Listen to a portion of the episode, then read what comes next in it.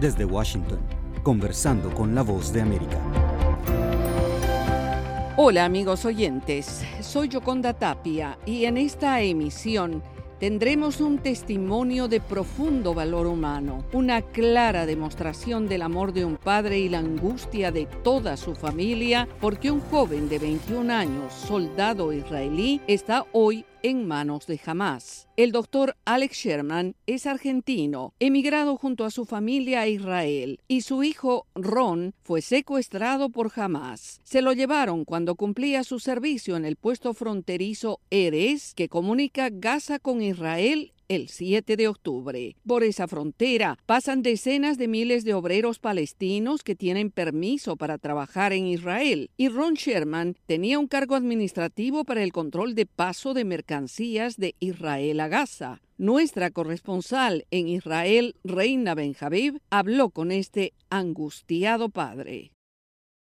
Señor Alex Sherman, le agradecemos muchísimo por esta conversación con nosotros. Eh, tenemos entendido que su hijo Ron está en manos de Hamas. ¿Puede contarnos cómo fue? El sábado, el 7 de octubre, a las seis y media de la mañana recibimos un teléfono de Ron que nos empieza a contar en directo eh, lo que está pasando en la base. Él se despertó y escuchó explosiones muy fuertes. Él pensó que era como un ataque de misiles, como están acostumbrados de vez en cuando, pero esta vez era algo que él me nos decía que era mucho más potente eh, y con el tiempo empezó a contar que también escucha tiroteos y voces, gritos en árabe, órdenes, órdenes en árabe. Entonces entendió que era algo mucho más distinto. Eh, empezó a decirnos que hay terroristas en la base, hay jamás en la base. ¿Qué base era en el puesto Eres? Es, es exacto, es eh, la unidad de coordinación de las actividades del gobierno, ahí cuando, donde pasan todos los comerciantes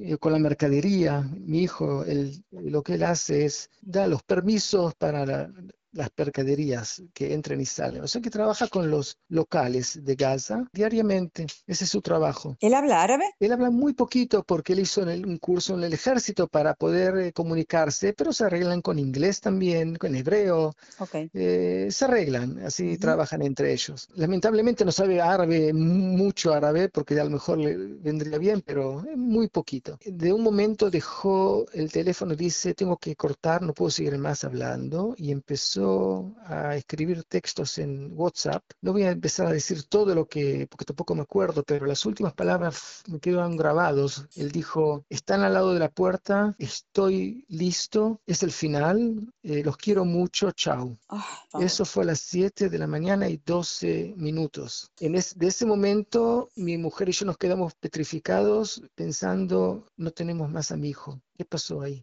Y así pasamos una hora de angustia insoportable, hasta un, que en un momento nos llamó un familiar que recibió un video que liberó el Hamas mismo, en el que se ve todo el ataque, y en el video también se ve a mi hijo vivo, con otros dos muchachos al lado de él, vestidos así con una camiseta y un pantaloncito corto, y que los empujan y los, los golpean, pero está vivo y se lo llevan. ¿Y qué hicieron ustedes? Eh, de ese momento, por lo menos, nos agarramos de esa esperanza que lo agarraron vivo. La, la, lógica mía es de que como es un soldado israelí, es, tiene mucho más, lo van a cuidar para después comerciar claro, con intercambio. rehenes. Intercambio. Ujú. Así que desde ese momento hasta hoy día no sé absolutamente más nada. Lo que nosotros hacemos todo el día es dar entrevistas a la prensa en castellano, en inglés, en hebreo, al que quiere escuchar, porque más de eso no puedo hacer. Yo trato de que la gente sepa que hay un ser humano, un hijo con una cara que se llama Ron, que tiene padres que lo está esperando y que traten de hacer presión internacional para ayudar a que mi hijo vuelva a casa. Claro, claro. Debe ser sumamente difícil. Comprendo que para usted también estar dialogando con nosotros no es tarea fácil. Sí, pero eso es lo, es lo que yo tengo que hacer. Yo sé que es difícil porque tengo que contar el cuento una y otra vez y eso es muy difícil, pero lo hago por mi hijo porque es lo máximo, lo único que puedo hacer. Aparte que mi hijo es asmático, necesita, necesita medicamentos que no los tiene, el inhalador es. Claro. Pues eh, está en peligro de vida también por cuestión de salud. Claro, y, más en momentos de estrés.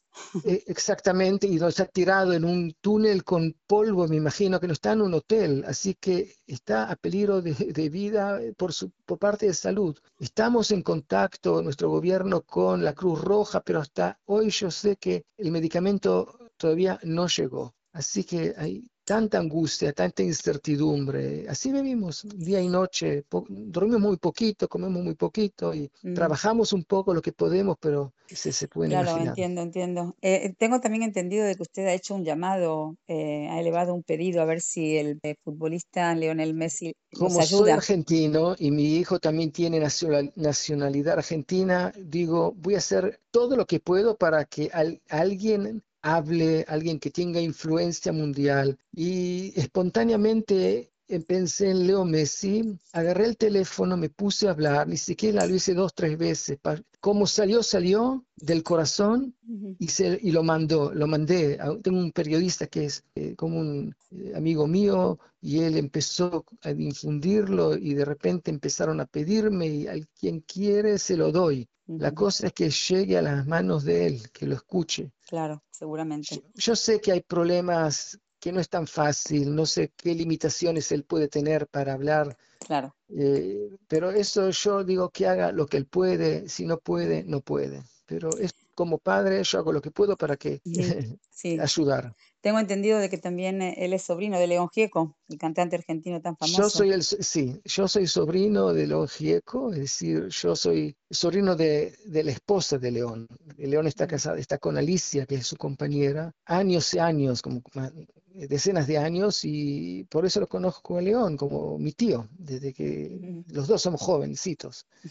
Así que es parte de la familia y yo le dije a León también, si puedes unas palabras y nombrarlo a Ron, yo le tiene mucha influencia en, América Latina. Y eso fue parte también del interés que hubo por mí en, toda América Latina, por supuesto Argentina. Claro, es, de repente es alguien que ellos conocen, ya no es solamente un nombre de un israelí que nadie conoce. Bueno, eh, Alex Sherman, le deseamos de que pronto, pronto, pronto pueda estar con su hijo y abrazarlo. Y si esta entrevista puede llegar a oídos de alguien que pueda tener influencia para que se libere a su hijo y a los demás rehenes, pues, pues em, algo hemos hecho, hemos aportado nuestro granito de arena. Muchísimas, gracias. gracias. Gracias a ustedes. Mucha fuerza.